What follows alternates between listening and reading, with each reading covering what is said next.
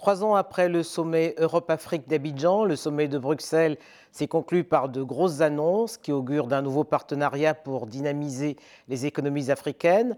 Les besoins de financement sont énormes et devraient permettre d'accompagner le développement de secteurs prioritaires au moment où le continent va connaître sa première récession depuis 25 ans. Papa Dembatiam, bonjour. Bonjour madame. Comment avez-vous accueilli les annonces faites au sommet de Bruxelles concernant le financement des économies africaines? Disons que je ne vais pas bouder mon plaisir parce que ça fait longtemps que je disais que les sommets n'étaient pas très bien préparés, surtout de la part des Africains qui venaient sans agenda à noter, sans problématique clairement articulée. Or, il s'est trouvé que cette fois-ci, non seulement le format a changé parce qu'il y a eu des réunions thématiques, mais aussi il y a des questions qui ont surgi, qui ont fait leur éruption sur la scène, comme les questions d'industrialisation par la transformation des ressources en Afrique et la création de chaînes de valeur régionales et nationales. Ça, c'est une nouveauté majeure en termes de changement de modèle de pensée. Est-ce pour vous le signe d'un nouveau euh, partenariat qui prend en compte la terre d'opportunité qu'est le continent? Disons que c'est une orientation paradigmatique qui est très très importante parce que c'est une orientation à caractère politique. Maintenant, il s'agit pour les experts des deux côtés de traduire cette volonté politique en des linéaments d'approche plus opérationnelle.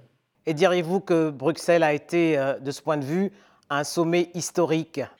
Oui, dans le sens où les responsables politiques ont pris date Maintenant, la grande question, c'est de savoir comment transformer l'essai, encore une fois. Mais du point de vue paradigmatique, euh, aussi bien des organisations d'aide au développement ou de coopération ont toujours pris soin d'écarter les notions d'industrialisation. On pouvait parler de tout sauf industrialisation et ça se comprenait peut-être d'une certaine manière sans se justifier, puisque la plupart de ces institutions sur lesquelles reposait la coopération avaient été créées au lendemain de la Deuxième Guerre mondiale pour assurer un accès équitable aux vainqueurs de la Deuxième Guerre mondiale, accès équitable aux ressources, y compris en Afrique, ce qui fait que les Africains, en voulant s'industrialiser, seraient forcément en concurrence avec d'autres sur leurs propres ressources.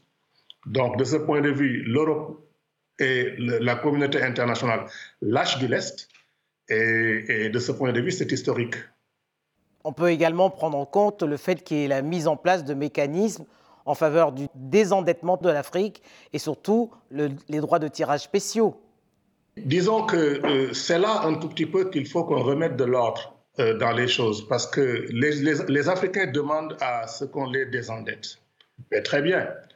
Mais les Occidentaux ont aussi des dettes envers l'Afrique. Si je prends par exemple les orientations qui avaient été prises par la COP depuis 2009 et qui avaient prévu qu'à partir de 2020, euh, les pays sous-développés qui, ne sont pas des pollueurs, mais qui subissent la pollution, recevraient quelque chose comme 100 milliards d'euros par année à partir de 2020, vous vous rendez compte que sur 10 ans, ça fait 1000 milliards d'euros.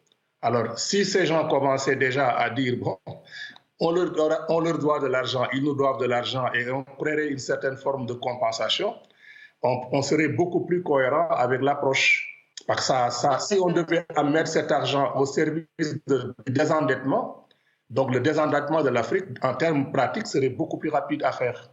Dans une tribune que vous avez publiée, vous mettiez en garde les dirigeants européens et africains euh, en leur demandant de prendre en compte les aspirations d'une jeunesse de plus en plus importante et demandeuse d'un développement euh, économique et social, euh, qu'elle c'est possible. Vous avez donc l'impression d'avoir été entendu aujourd'hui au lendemain du sommet de Bruxelles? Je crois qu'on commence à être entendu. J'ai même entendu le président Alassane Ouattara, lors de ce chemin de Bruxelles, euh, de sommet Bruxelles, dire carrément quelque chose qui a surpris tout le monde parce qu'il n'était pas tellement affecté à ce côté-là de l'échiquier, dire que l'Afrique a des dirigeants et une jeunesse qui est beaucoup plus informée, qui attend beaucoup plus et que les choses ne peuvent plus se passer comme avant. Parce que pour danser le tango, il faut être deux pour le faire. Et j'ai dit aussi avant que les dirigeants européens ont intérêt à ne pas se faire endormir par des dirigeants qui leur font croire qu'ils ont le soutien de leur peuple, alors que ces peuples sont en train de mendier en étant assis, assis sur des tas de richesses.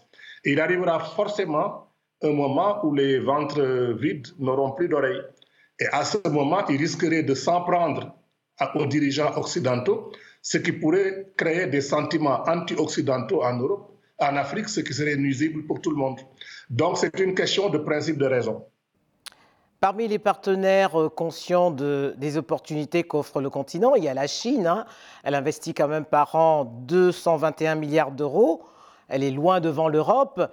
Euh, de cette dernière, Macky Sall, le président de l'Union africaine, demandait, attendait une contribution de 100 milliards d'euros hein, pour euh, financer les, principaux chantiers du continent.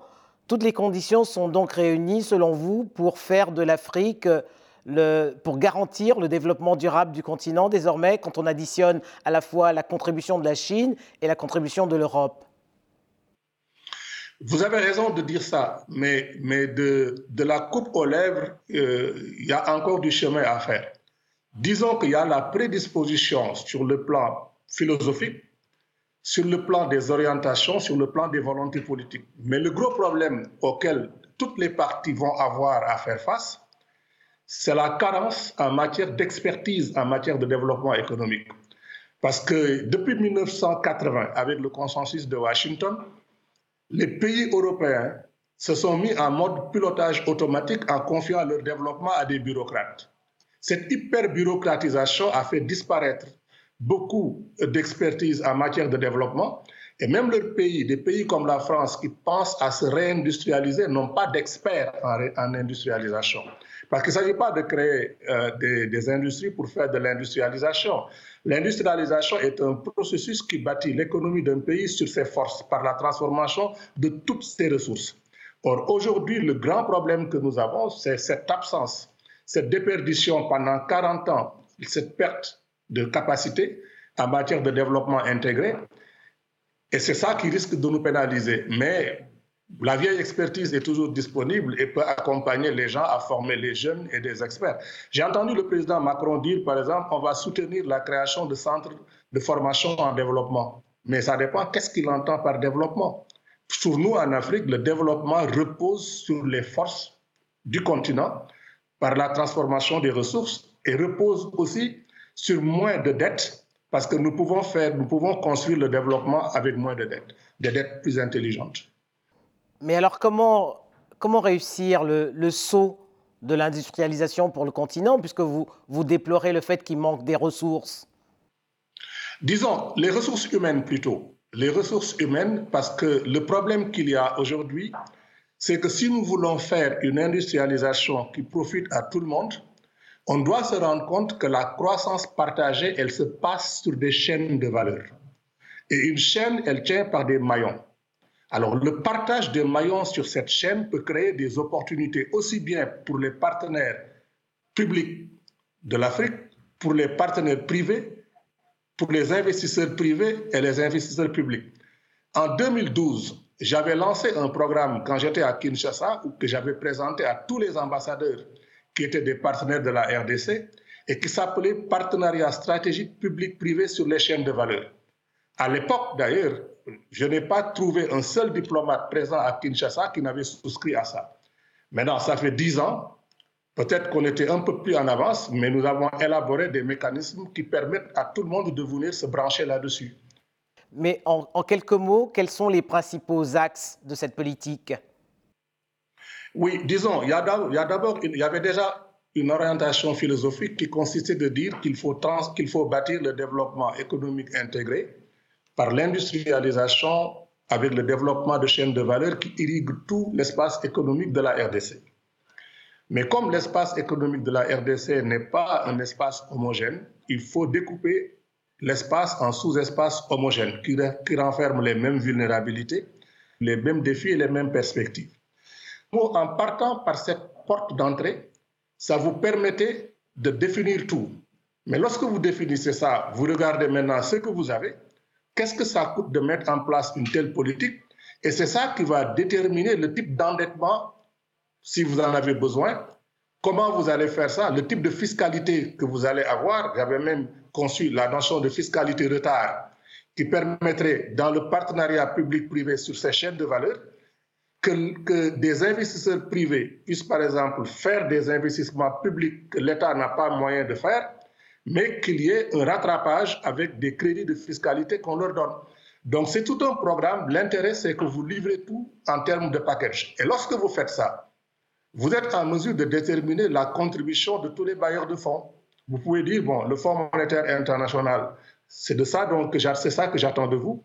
Banque mondiale, c'est ça que j'attends de vous investisseurs privés, voilà les opportunités que je vous offre.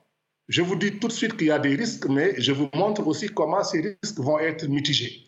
Parce que le problème, c'est qu'un investisseur privé n'a pas peur du risque.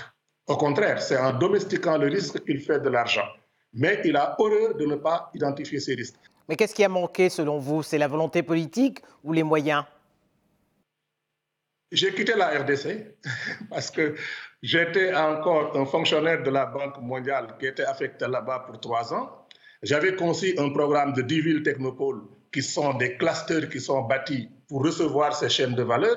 Ça devait créer un million d'emplois. Tout le monde l'avait approuvé, mais un fonctionnaire n'a pas son destin en main. Donc les bureaucrates ont pensé que je devais retourner à Washington. Donc, et comme j'agissais un peu comme un entrepreneur institutionnel, ils n'ont pas pu me remplacer par quelqu'un qui avait la même vocation, la même compréhension. Et c'est un peu ça le problème. C'est pour ça que je suis arrivé à penser qu'une institution ne peut pas faire du développement parce qu'elle est faite pour résister au changement. Pour terminer, euh, Papa Dambatiam, parmi les priorités euh, qui ont été euh, évoquées au sommet de Bruxelles, il y a les infrastructures, la santé, l'environnement, la gouvernance, l'éducation, l'intégration économique, le numérique et la migration. Est-ce que vous comprenez les points de divergence entre l'Union européenne et l'Afrique sur ces questions? Disons que ce sont des, choses sur lesquelles tout le monde ne peut être que d'accord. Le problème, c'est quel est le modèle qui est organisé, qui est intégré, qui est cohérent, qui est congruent et qui permette à toutes les parties de s'y retrouver. Et c'est là-dessus que vous avez besoin d'une ingénierie économique, technique, financière et un encadrement de tout le processus. Sinon, il n'y aura pas de, de ce qu'on appelle des triggers, des, des, effets, des éléments qui peuvent déclencher le processus. Et je crois que ce que je viens de proposer peut être quelque chose qui peut être expérimenté.